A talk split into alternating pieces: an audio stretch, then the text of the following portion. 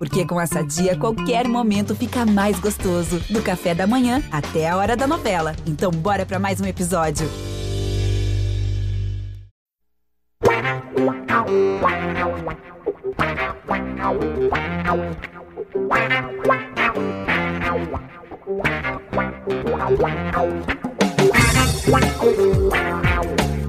Um orgulho que nem todos podem ter, este é o GE Santos, um GE Santos hoje triste por uma derrota derrota muito feia que o Santos levou do São Paulo ontem, 3 a 0 na Vila Belmiro.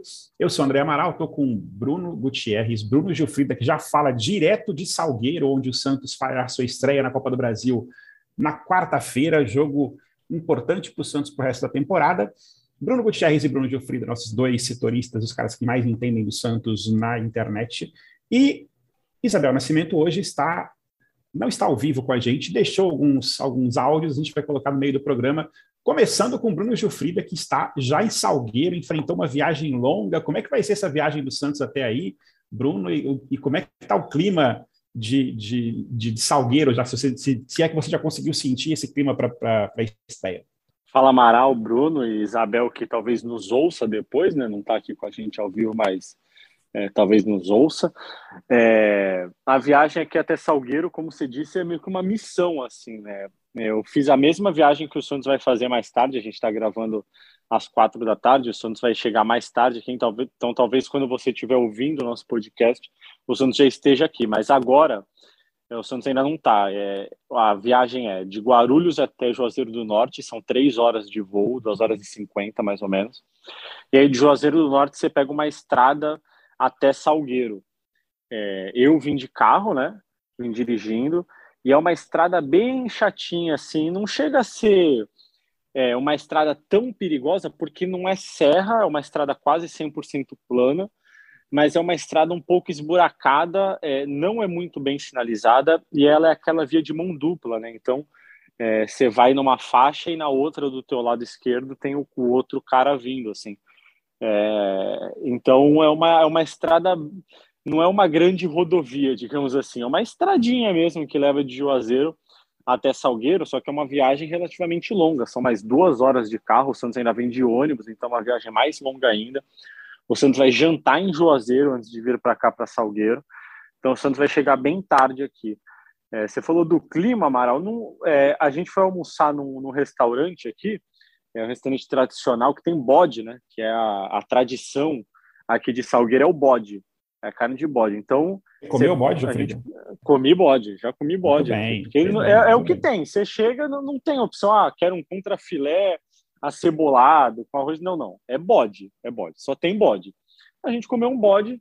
É, comemos um bode com tropeiro, é, baião de dois, é, mandioca, que aqui é macaxeira. É, vem bastante acompanhamento. Assim, no restaurante a gente falou com a dona é, e ela falou que o pessoal aqui ama futebol, ama. O pessoal é apaixonado por futebol, é, que a maior torcida, obviamente, é a do Salgueiro, né? O estádio, por causa da pandemia, só vai receber 400, 400 torcedores, mais 100 convidados, então vai estar bem vazio, a capacidade de 12 mil pessoas. É, mas pelo que ela disse, o povo aqui é bem fanático. Eu não consegui descobrir mais do que isso ainda, porque Cheguei agora há pouco, né? A gente está gravando às quatro. Eu cheguei aqui a Salgueira, era duas da tarde, mais ou menos. É, mas é um povo apaixonado por futebol, pelo visto. Bom, bode é um prato perfeito para o momento que o Santista vem vivendo de, da semana passada para cá, porque o bode que está, o torcedor Santista, com essa, com essa sequência de derrotas aí do Santos, terrível, e e, e, você, Bruno, até antes, um pouco antes da, da, do começo do podcast, já publicou aí um dos possíveis técnicos que o Santos vai ter no, no esse, um, dos, um, dos, três que o Edu Dracena falou ontem na, na, na, coletiva, Matias Almeida, né? Como é que tá, como é que estão essas negociações? Exatamente, Amaral. Até a gente tem recebido informações muito similares de todos os nomes que nós publicamos até agora, né?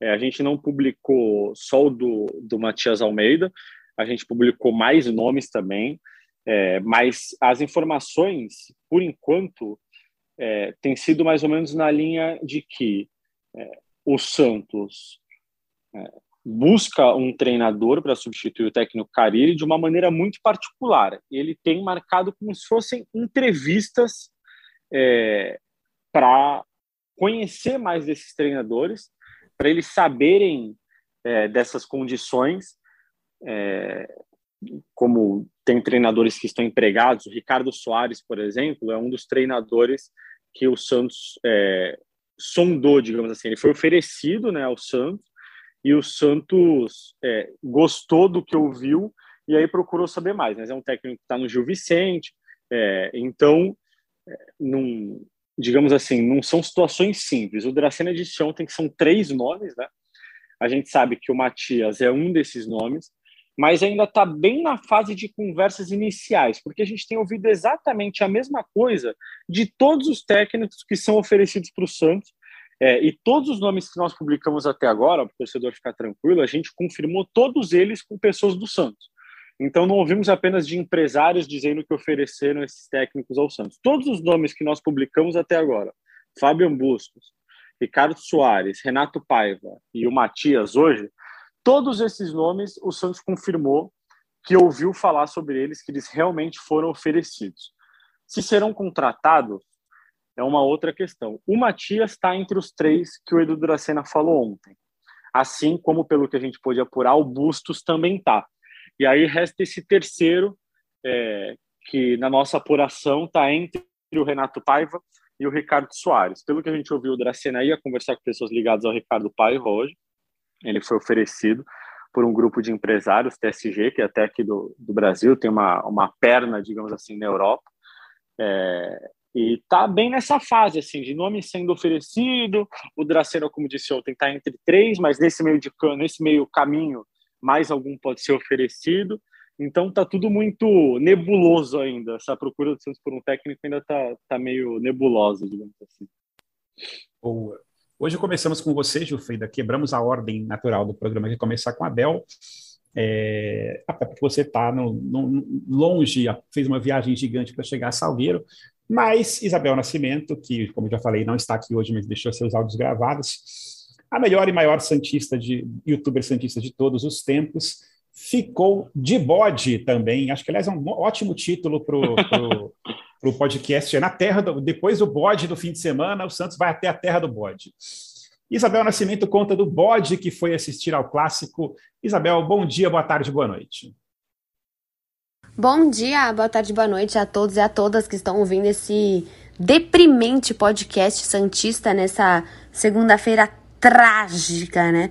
Acho que algumas pessoas falaram: ah, a gente tá lascado contra o São Paulo, Isabel. E eu falava: poxa, mas o São Paulo é um dos poucos rivais que a gente, independente do momento, a gente minimamente consegue trabalhar, consegue jogar aquele futebolzinho. Cara, que noite, que porcaria. Eu acho que para todos que falaram fora Carilha, eu falo, e aí, fora Carilha agora? Né, vocês sabem a minha opinião aqui no podcast. Eu não queria que o Carilho tivesse caído porque eu tenho medo do planejamento, eu tenho medo da sequência. Na verdade, o meu medo não é do planejamento, meu medo é da ausência dele. Tenho muito receio do que vem por aí com o Santos. O Santos, nesse momento, tem um jogo dificílimo na quarta-feira. É, ai, mas o Salgueiro é fácil. Sim, mas o Mirassol, o Botafogo, o Guarani eram difíceis? O Corinthians, naquela situação, a vitória que o Santos teve era um Corinthians querendo derrubar técnico, era um Corinthians extremamente desorganizado dentro de campo. Um São Paulo também que não era organizado, não foi organizado ontem. Um São Paulo que foi inteligente e jogou ali no erro do Santos. Ontem, o Santos foi, como eu falei no vídeo da Globo, foi uma piada de mau gosto. Eu acho que assim, chega num nível do torcedor lotar a Vila Belmiro e parece que o time do Santos está jogando em qualquer lugar. Ontem, uma das noites mais ridículas que a gente já viu. Não tô falando só pela estrutura dos jogadores, porque jogo mal, porque eu sei sim que teve a questão da arbitragem, teve, a gente vai falar, só que foi tanta coisa desorganizada junto que a gente até esquece da própria arbitragem. Hoje eu vejo o time do Santos como um time que depende de, dos moleques e não deveria depender. É ridículo a gente chegar aqui e falar que, ai, nosso Ângelo é fominha. Ou falar que o próprio Kaique é irregular. Eles têm 16, 17 anos. O problema é um time do tamanho do Santos depender de meninos de 16, 17 anos para jogar bola.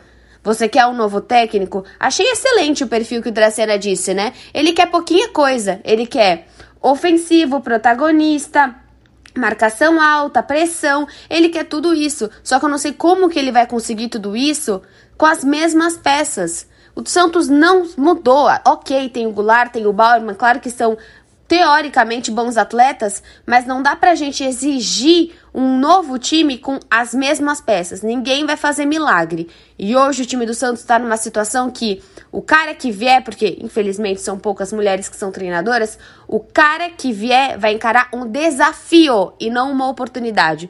O Santos deixou de ser uma oportunidade e vem a ser um desafio. E eu tô ansiosa para ver quem vai ser esse maluco que vai querer treinar o Santos nesse momento. Eu acho que. Olha, primeiro que eu não tenho nem a menor capacidade, mas eu correria longe de ser treinadora do Santos nesse momento, porque assim, é desorganizado dentro de campo, voltam os questionamentos ao Rueda, voltam os questionamentos a uma gestão que talvez não esteja conseguindo se alinhar esportivamente, e realmente volta sim o tanto fora Carilli, fora Carilli. E aí, o engraçado é que se tivesse sido 3 a 0 com Carilli, iam colocar totalmente no Carilli. E agora percebendo que talvez o problema não seja ele. Ou só ele. Valeu, Isabel. E agora, Bruno Gutierrez, fechando o nosso quarteto Santista de hoje. Bruno, falando um pouco mais do clássico, né? A gente falou bastante já do Salgueiro, de como é que estar a expectativa, mas o clássico ontem foi terrível, né? O Santos é, no começo até teve aquelas situações de gol, teve o lance do Ângelo, que para mim, pênalti, claro, eu não consigo não imaginar aquele lance não sendo pênalti. Mas enfim, depois o Santos totalmente desorganizado, São Paulo jogou como quis e fez 3 a 0 é, enfim. O que, que dá para tirar de lição desse jogo? Eu acho que a lição, se é que dá para tirar alguma lição desse jogo, né? É, bom, bom dia, boa tarde, boa noite, Amaral, meu xará Bruno Jufrida, Abel, que hoje nos acompanha em pensamento, né? Todos que aí escutam o nosso GE Podcast.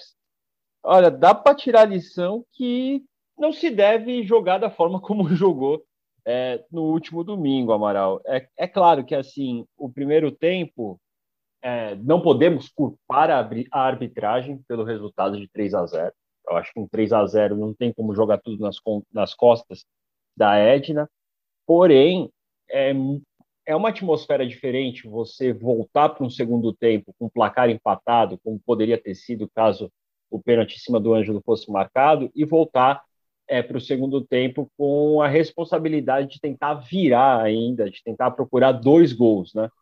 É, eu acho que o Santos tinha até um caminho para conseguir chegar a esse gol.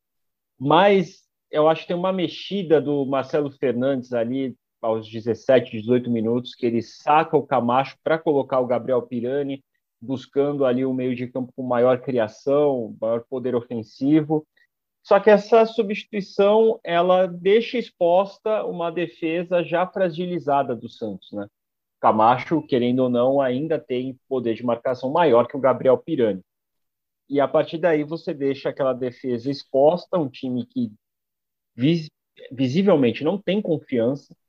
É, e quando acontece um, dois erros, a coisa tende a descambar, como em outros jogos, essa oscilação que o Carilli tanto chegou a comentar durante as primeiras rodadas do Paulista. E isso ocorreu. Eu citei até na nossa live da Central do GE, o segundo gol, ele é um exemplo, um exemplo clássico da, da falta de, de, treinamento, de preparação que o Santos tem para marcação alta. Porque começa com o Santos tentando marcar o São Paulo no campo defensivo do São Paulo, só que você vê que o Pirani, se eu não me engano, ele tenta subir, só que ele, ao mesmo tempo que ele está tentando dar o combate no, no defensor do São Paulo, ele está olhando para trás para ver se o companheiro dele está subindo junto para acompanhar a marcação. Se a coisa está treinada, o cara não tem que ficar olhando para o outro para ver se o outro vai subir, para também fechar a marcação. Ele vai porque sabe que o outro vai acompanhar o movimento. E nessa indecisão de subir e, re recuar, de ficar se vai ou não vai marcar, você vai criando espaços. O Lucas Braga fez isso, de subir e até o meio do caminho e parar. E daí ele não sabe se ele ataca o cara ou se ele volta para recompor isso abre espaços e na hora que abre espaço o São Paulo encontra o passe e aí é um efeito em cadeia em que o jogador do Santos sai da sua função para ir cobrir o espaço do outro e vai abrindo mais ainda a defesa. e culmina ali que a bola, se não me engano, cai no pé do Éder e o Gabriel Sara passa sozinho, entrando na área, e tem três jogadores do Santos ali, é o Marcos Guilherme, é o Kaique e o Sandri. E os três estão de costas para o Gabriel Sara. O Gabriel Sara passa sem marcação nenhuma, porque o Eduardo Bauerman, que tinha que estar na defesa, subiu para cobrir um espaço na intermediária, quase no meio campo. E daí sai o passe para o Gabriel Sara sozinho dentro da área, e o Eduardo Bauerman vem atabalhoado, claro, correndo lá do meio de campo para tentar chegar ainda para travar o chute, não consegue, acaba fazendo gol contra. Então, assim, é, é um exemplo clássico da desorganização que é o Santos e, e desse momento trágico que, que, viveu o Santos nesse início de Campeonato Paulista. Não é porque venceu o Ituano, por exemplo, que jogou bem, jogou mal. É, contra o Mirassol, o primeiro tempo foi aquele, aquela coisa terrível. E de novo, agora no clássico, tendo essa atuação pavorosa, né, bem abaixo, que deixa o torcedor do Santos de novo com aquela pulga, que não sei se pode chamar de pulga, se já é um elefante atrás da orelha. É um bode, o negócio agora é bode, é, é um bode atrás da orelha do Santos. Que assim, vamos passar de novo por todo o sofrimento que foi na temporada passada? É, é esse o questionamento que está na cabeça do torcedor Santista, que também já começa a colocar dúvidas em relação ao trabalho da gestão, que paga muita conta, mas o futebol ainda está muito atrás, tanto que ontem um dos gritos da torcida era que só vem boleto para pagar, uhum. ou seja, é uma gestão focada no financeiro e que o futebol está é, tá meio escanteado. E também é o trabalho do Edu Dracena, porque tudo que cabe ao futebol cai nas costas dele, então a questão de troca de técnico, de reforço, também passa por Edu Dracena e ele vai ser cobrado, e até por isso ele aparece na entrevista coletiva, porque ele é o homem do futebol, além de tentar ali blindar o, o Marcelo Fernandes, que é o interino que pegou o barco agora para comandar o Santos nesses jogos, enquanto não vem um novo treinador. É, eu até ia escrever, até ia escrever sobre isso mais com, com mais contundência, digamos assim, mas depois eu acabei desistindo, é, mas o Santos fez as, as reclamações contra a arbitragem da Edna, que para mim foi desastrosa no primeiro tempo, fez as reclamações ficarem em segundo plano, né? Porque o time jogou tão mal no segundo tempo, mas tão mal, que a torcida nem xingou mais a Edna no segundo tempo. A torcida praticamente esqueceu da atuação da Edna. A Edna saiu para o intervalo vaiada e o Santos saiu para o intervalo aplaudido, com a torcida é, incentivando e gritando Santos o time da virada, Santos o time do amor. E no segundo tempo, a torcida esqueceu da Edna. Esqueceu tudo o que tinha acontecido. Eu acho que com razão, porque talvez o Santos não merecesse a vitória no clássico, né? Diante do que jogou no segundo tempo. É, assim, acho que a gente não pode deixar de falar do que houve, né? Acho que foi uma atuação desastrosa da Edna mas a torcida, o, a reação da torcida traduz o que aconteceu na Vila Belmiro ontem. Falando na Vila Belmiro de ontem, a Abel deixou um comentário também sobre a, o comportamento da torcida, o próprio comportamento do, do, tanto na Vila Belmiro quanto nas redes em relação ao tão pedido DNA ofensivo do Santos, que esse é o, é o, é o mantra da vez na Vila. Vamos, vamos ouvir o que. Mantra da vez, não, há algum tempo já esse mantra, mas agora virou a moda, né? Tudo se fala em DNA ofensivo. Vamos ouvir o que a Abel deixou para a gente aí. Eu acho muito engraçado as pessoas ontem criticarem tanto o sistema do Santos, criticar tanto, né? Falta ofensividade, falta DNA. Eu acho que falta o torcedor do Santos amadurecer um pouco, parar de olhar que precisa desse DNA ofensivo bacana. Esse DNA ofensivo ele funciona se você tem peças para isso. O ataque do Santos hoje é muito bom, mas hoje o Santos não tem um meio de campo estruturado. Como que você vai pedir que o ataque performe de uma maneira se você não tem. Você não, a gente não sabe quais são os jogadores do meio de campo. Hoje você tem laterais que ajudam mais, o Lucas Pires em ótima fase, mas ontem eu vi várias pessoas pedindo o quê? Um Santos retranqueiro, olha só. Cara, eu não tô aqui longe de ser a defensora master do Carilli, mas eu sou uma defensora de planejamento e organização. Uma defensora de. Você vai trazer o BKSS? Você tá maluco? Cara, o BKSS não vai se dar bem com esse elenco. É um elenco sem, uma, sem, sem se afirmar no meio de campo, é o que o Dracena falou.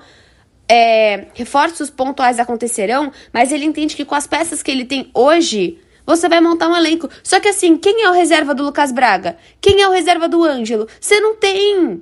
Reserva do Marcos Leonardo é muito abaixo que é o Batistão. Reserva do Ângelo é o Alanzinho. Ou é o Thailson. Reserva do Lucas Braga eu não lembro quem é. Então acho que esse é o problema. É fácil você chegar e falar o que você quer. Eu também quero. Eu quero protagonismo, eu quero vitorioso, eu quero título, eu quero Libertadores, eu quero Mundial, eu quero tudo isso aí.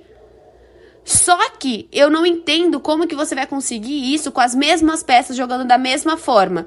O Santos não tem banco. O Santos ele tem um elenco qualificado, só que a quantidade de jogadores é muito pequena. É muito pequena. Hoje a gente vai entrar, caso quarta-feira a gente entra aí numa Copa do Brasil, depois começa o Brasileiro, depois começa a Sul-Americana, e eu sinto pânico de pensar em toda essa trajetória que o Santos pode ter, porque não há instabilidade, não há, não há estabilidade. Isso dá muito, muito medo. E, e pensando um pouco no futuro agora, o, o, o Gilfrida, e você falou muito da, da, questão do Edu Dracena, de que o Edu Dracena apareceu ontem para dar entrevista.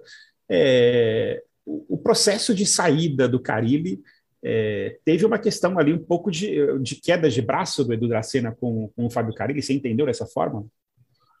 Na verdade, eu não sei se com o Fábio Carilli em si. É, pelo que eu ouvi, a saída do Carilli era um desejo do Dracena. Então, o Dracena convenceu o comitê de gestão a demitir o Carilli, né? Porque o comitê de gestão, como a gente sabe, são votos, são nove membros, presidente, vice, mais sete. É, e eles votam. Então, quem tiver mais votos do seu lado, como se fosse no Congresso, assim, né? É, no Senado, enfim. É, o presidente era a favor da manutenção do Carilli, o Dracena era a favor da demissão. Eles buscaram votos, o Dracena conseguiu mais. E aí o Carilli acabou demitido. Então, acho que seria uma, não sei se uma queda de braço, mas o Dracena venceu essa disputa aí com o presidente sobre os rumos do futebol. E eu acho até certo, né? Porque se o futebol, digamos assim, é dele, uhum. então a, a vontade dele tem que ter um peso também, assim como as responsabilidades em cima dele também tem que ter e tem que ser grande. É verdade. Em tese, é. quem tem que escolher e... esse cara também é o Dracena. E, Exatamente. Quem tem que escolher, é, para mim, é muito claro. O Dracena tem que escolher chegar para o comitê de gestão e falar: ó, ele vai receber X, vocês aprovam? Pronto, e o comitê de gestão vota só isso, o resto é com ele. Não, e depois ser cobrado pela escolha, né? Tipo, escuta, você trouxe esse cara aqui, esse cara aqui a gente viu Exatamente. esse que você inventou, não estava rendendo nada. E aí, de onde você tirou esse cara? Como é que não está rendendo? E aí? Acho que em tese teria que funcionar assim no departamento de futebol, né? Mas no Santos tudo é, é meio esquisito. É. Fala, Gutierrez, você ia falar alguma coisa? Não, eu, eu ia comentar em relação dessa relação Carilli, Edu Dracena, eu acho que, que o Jofrida vai, vai entender também. O caso Daniel Guedes, para mim, ali uhum. é, é um marco nessa, nessa relação entre os dois, porque o Carilli queria a manutenção do Daniel, queria que o Santos renovasse, queria poder contar com o Daniel no Campeonato Paulista. É, houve uma negociação pela renovação do Daniel diretamente com o presidente, é, acertaram ali bases salariais, base salariais, se não me engano, 100 mil por mês até o final do, da temporada. Só que o Dracena veio e interviu nessa situação, mandou o Santos paralisar o processo de renovação do Daniel Guedes, porque o Dracena estava ali buscando algo. Então, assim, é, eu acho que esse é um dos casos clássicos de como estava batendo em, de frente algumas situações o, o Edu Dracena e o Fábio Carilli e o presidente Rueda também é, nesse meio. Eu acho que a situação, acho que a, a, a situação talvez não era 100%, né? Acho que a, a coisa da carta branca que o Dracena fala de ter no futebol, às vezes estava ali batendo de frente com, com o treinador em algumas situações. E essa questão do, do, do Daniel Guedes barra Auro, barra Matson, barra quem quer que seja, está ficando complicada, né? Hoje, mais cedo, tivemos a informação de que o Auro tem problemas físicos também, que deve demorar para estrear. Então, sem Auro, temos Madison, e aí Daniel Guedes não, não acabou não renovando, né? Não, quer dizer, sendo afastado. E o Santos também não teve um, um, um, carinho ali com o Sandro, que foi o lateral direito da Copinha, que também teria uma chance de ser testado, e até hoje não foi inscrito, né, o, o Gilfrida? E não será, não será. Não será. Então, inclusive, encontrei com pessoas que trabalham com ele na Vila Belmiro, Perguntei aí, mudou alguma coisa? Nada. Continuou na mesma situação. Então, o Sandro não será inscrito, muito provavelmente vai sair do Santos. Cara, eu acho, eu acho decisões, sim, bastante questionáveis. O Sandro, ainda mais nessa posição que é tão carente no Santos, assim, que a gente está aqui desesperado para ter alguma, alguma uma é, solução. Não aproveitar o Sandro, realmente eu não consigo entender. É, mas, eu enfim. Gilfrido, acho que você tem que sair também, você tem que comer o seu, a sua, sua segunda pra... parte do bode. Até para a torcida que estiver nos ouvindo logo mais, eu vou sair para buscar materiais para contar a história aqui do, é, do Salgueiro. Então, é, hoje ou amanhã cedo, vocês vão ter mais informações sobre a cidade, sobre o estádio. Enfim, vamos, vamos em busca disso. Ó, e, então, e, e, já passar a informação para o Xará, 4h25 da tarde, o Santos postou aí fotos do embarque rumo a Juazeiro do Norte. Hein? Não, eles vão chegar Agora aqui. Vai. Eles vão chegar ah, aqui não. perto de meia-noite. Vai ser, vai, vai longe, vai longe, vai longe. Recomendamos aí do Dracena que não sirva bode para a equipe meia-noite, não vai dar certo, por favor. Bode essa hora aí, deixa para amanhã, deixa para depois do jogo, sei lá quando. Por favor, bode Melhor não. Um abraço, Gilfrida. Vai lá correr para ser Um abraço. A gente continua um aqui. Até a próxima. É, Bruno Gutierrez, só para a gente encerrar também com mais uma participação sua e uma da, da Isabel. É, assim, você falou da, da, da coisa da, da, preocupação, né, e do bode de novo que ficou na cabeça do Santista em relação ao, ao, ao futuro do Santos nessa temporada, de brigar ou não pela, pelo rebaixamento, contra o rebaixamento, e também é, um, começaram ontem, eu vi muita gente ontem, obviamente tem um desespero pela derrota feia no clássico, mas questionamentos até em relação a jogadores que a gente entende ou a gente entendia que são fundamentais no futuro do Santos, como Kaique, o próprio Sandri, é, Ângelo, que são meninos ali que a gente imagina que sejam o futuro do Santos num médio, longo prazo, que estão sendo botados já na, na, na, na fogueira. A Isabel deixou um comentário sobre isso, mas logo em seguida eu queria ouvir o seu. Vamos primeiro para Isabel. Amarelo, a gente não só pode, como a gente está fazendo isso. Ontem foi um absurdo você jogar Juan, jogar Lucas Barbosa nessa fogueira. Lucas Pires está sendo diferenciado. Kaique tem uma maturidade diferenciada. Sandri também. A gente jogou o Sandri na Libertadores em 2020. Jogou na fogueira. Toma. Então eu acho que assim, a gente pode e a gente tá fazendo. Como eu falei para vocês na abertura. Para mim, o problema não é você ter moleque. O Santos, ele passa essa imagem boazinha. Ai, que lindo, adoro os meninos. Não, não é assim. A questão é que não tem o que fazer e acaba jogando os meninos nessa situação. Não gostei do que o Marcelo Fernandes fez, só que a gente já sabia do futebol que joga o Marcelo Fernandes, joga para a torcida, ele fez opções muito ruins ontem. A gente percebe a deficiência de você não ter um lateral direito reserva, ok, o Auro tá chegando, vamos ver se vai dar certo. E aí você coloca o Marcos Guilherme, que você simplesmente abre totalmente esse time e depois você coloca o Pirani. Não entendi. Não entendi nada. Eu acho que assim, você colocar o Pirani neste momento, você sabe que a possibilidade do Pirani marcar é nula. Não é porque ele é ruim, é porque ele não é esse tipo de jogador. E ele também não está numa boa fase. Então, assim, já era para você tira o Camacho e põe o Pirani, não entendi. Poderia ter colocado o Zanocelo, que pelo menos é um pouco mais marcador. E sabe o que faltou ontem? Faltou ontem o Volantão que há tanto tempo o próprio Carilli estava pedindo. Então, assim, é o cara, é o cara na frente da zaga. Você vai culpar o Bauerman do jogo de ontem? Pelo amor de Deus, ele foi um dos melhores nos últimos jogos do Santos. Você vai culpar o Kaique? Eu acho muito pequeno você culpar esses jogadores, porque neste momento você tem que culpar jogadores como o próprio Camacho, o próprio Goulart, você precisa ter minimamente olhar para esses caras que são um pouquinho mais velhos. O próprio Lucas Braga. É, você tem que olhar para o Lucas Braga mais do que você olha para o Ângelo. Quando sai em campo, você tem que colocar o Felipe Jonathan na conta. Só que hoje, olha o que eu falei, eu falei três, três jogadores. Porque hoje você quase não tem pessoas experientes, referências nesse time do Santos. É um monte de aposta. Eu acho que hoje o Santos, ele queima os meninos sim, é, fez muita falta o Ângelo na copinha, fez muita falta o Kaique, o Sandro, todos eles poderiam ter feito uma copinha ótima, o Santos poderia ter saído vitorioso, mas o Santos precisa e sobe, precisa e sobe. E nesse momento você tem o que a gente está passando. Você tem um time que não se entende em campo, você tem ótimos talentos sim, você tem Marcos Leonardo, você tem o Anjo, você tem Kaique, você tem Sandri. Poxa, o Lucas Pires também é um cara super diferenciado, acima da média. Só que você não dá a mínima calma para eles. E numa dessas chega um outro time e olha o Sandro, que a gente já perdeu, olha o Juan, olha o Lucas Barbosa e tira eles do Santos. Porque com um pouquinho mais de calma, eles vão performar muito melhor. Como foi o caso do Yuri Roberto, como pode ser um caso de outros vários atletas. Então, assim, eu, eu acho que sim, eu acho que é um momento muito delicado do Santos, é um momento muito triste, porque é para ser o Paulista, era para ser um momento um pouco mais tranquilo na vida do Santos, é o momento mais fácil do ano e a gente tá passando sufoco. E agora, Bruno? Então, André, André Bel, né, que está aí nessa nossa participação especial, Gilfrida, que acabou nos deixando para produzir mais material. É, eu vejo assim, é lógico, né? Se o cara é titular do Santos, ele vai ser cobrado, né? E, e os meninos vão sofrer com isso. Agora eles vão ter que ter maturidade para saber lidar com essa situação. Vão ter que criar essa maturidade, criar essa casca.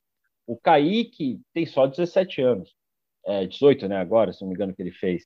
É, mas assim, ele está numa má fase, ele está indo mal nos jogos. Uhum. É, eu acho que isso é quase um, unânime dentro da torcida.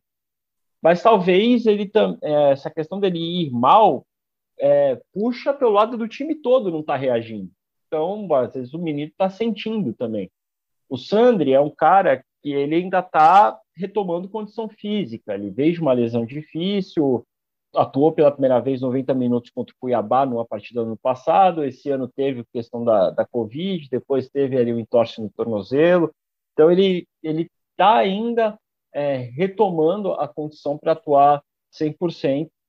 E o Ângelo, por exemplo, é um ponto fora da curva. Eu acho que ele é um dos poucos ali, junto com o Marcos Leonardo, que está tentando fazer de tudo para que o Santos chegue no gol. Eu acho que a paciência do torcedor com, com o Ângelo e com o Marcos Leonardo tende até a ser um pouco maior. É, só que, assim, né, isso não falando de jogadores da base, mas no contexto geral, o Dracena, o Carilli já havia falado isso e é perceptível que existem jogadores que estão sentindo um momento ruim do time. E eles estão sentindo em campo, você vê que o jogador não consegue acertar e se ele errar duas, três vezes, uhum. ele já sabe que a torcida vai em cima. São jogadores que acabam se escondendo da partida, não aparecem para receber a bola, é, ficam ali atrás do marcador. Então, assim, isso também acaba prejudicando o jogo do Santos. Contra o Mirassol, por exemplo, o terceiro gol do Mirassol, que nasce numa tentativa de, de passe errado do Lucas Pires, tem jogador do Santos ali que não se apresentou para ajudar o Lucas, com a marcação alta do Mirassol fechando espaço e que podia aparecer ali para dar uma condição melhor para o Lucas e não forçar esse passe longo, que acabou dando errado e acabou até expondo a defesa de novo. Então, assim, tem que ter um trabalho, a, além de tático, desse time psicológico. Vai ter que entrar na cabeça desses garotos e até de jogadores mais experientes que estão sentindo a pressão de um momento ruim do Santos novamente, talvez até é, retomando pensamentos que, que, que, ocorreram durante a temporada passada, para botar o time nos eixos de novo. É, vai ser um trabalho bem difícil. O técnico que vir para assumir o Santos, ele vai ter que estar ciente que ele vai ter que trabalhar bem a questão emocional é, desse elenco, seja os meninos, sejam os jogadores mais, mais experientes que estão sofrendo com esse momento também. E aí fica a preocupação, né? Porque aquela dúvida que, tava, que, que chegou a rolar aí no começo, enfim, deve estar na cabeça do, do, do, Gacena, do, do EDA e do Comitê de Gestão, que é traz um técnico que conhece o mercado brasileiro, que vai conhece os jogadores, ou vai trazer o Matias Almeida, que estava nos Estados Unidos, ou o cara que está no Gil Vicente, em Portugal, que não tem a menor ideia de quem são os jogadores do Santos e que vai demorar um tempo para se adaptar. Enfim, vai quase começar uma pré-temporada ali do zero com todo mundo para entender o time, para entender tática que funciona melhor, entender o futebol brasileiro. Realmente, decisões difíceis e vamos torcer para que essa escolha de técnico seja bem feita e que esse técnico chegue com e ganhe um pouquinho de paciência da torcida também, porque tá difícil, né? não só a torcida do Santos, mas todas as torcidas andam muito impacientes e querendo resultados a curto prazo. Haja visto o que aconteceu com o Silvinho, com outros técnicos que caíram nesse ano. Tá todo mundo nervos à flor da pele e querendo resultados rápidos, não tem mais espaço para trabalho de longo prazo. Ou pelo menos está é, tá cada vez mais difícil conseguir esse espaço. Mas, mas no caso do Corinthians, é, eu sei que o torcedor Santos não quer ouvir de Corinthians, Amaral, mas assim, o Silvinho caiu, mas o elenco é, parece que chamou responsabilidade para si. Falou, bom, o técnico não está, é com a gente, e mesmo com o interino lá, eles estão dando conta, estão dando resultado, estão vencendo jogos, lideram um grupo com folga o elenco do Santos caiu o técnico e os caras pareciam estar perdidos em campo, principalmente no segundo tempo. O que dá a entender que possivelmente não, era o Carilli o problema maior do Santos. E é algo que vai ter que ser discutido bastante internamente para você não queimar nem jovens atletas e nem treinadores vindo parar no Santos com, sempre com uma bomba aí para apagar. É isso então. É... Vamos encerrando o podcast de hoje e torcendo para que a gente tenha boas notícias nos próximos dias, tanto em relação ao, ao novo técnico, que vem um técnico competente, que o Santos se dê bem nessa escolha, e que a gente consiga ter uma semana boa de resultados. O Santos tem a, consiga a classificação lá em Salgueiro, onde está Bruno Gilfrida comendo seus bodes, e depois um jogo contra o Novo Horizontino na Vila, é isso, né, no, no domingo que a gente tem o próximo jogo pelo Paulistão é, lanterna do campeonato, assim, é, aquela, aquela, aquela chance para conseguir se reabilitar em casa perante a torcida e afastar de vez essa ameaça que já começa a rondar de rebaixamento no Paulista. É, o GE Santos você pode ouvir em todas as plataformas digitais de podcast, no Deezer, Spotify, Globoplay, no GE e no seu agregador de podcasts favorito. Um grande abraço e até semana que vem.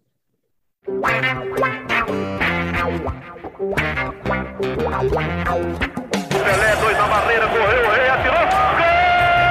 O cara pra lá, sambou pra cá, botou na frente a pênalti. O Santos chegando a chance de mais um gol. Gol! Neymar pode bater de primeira.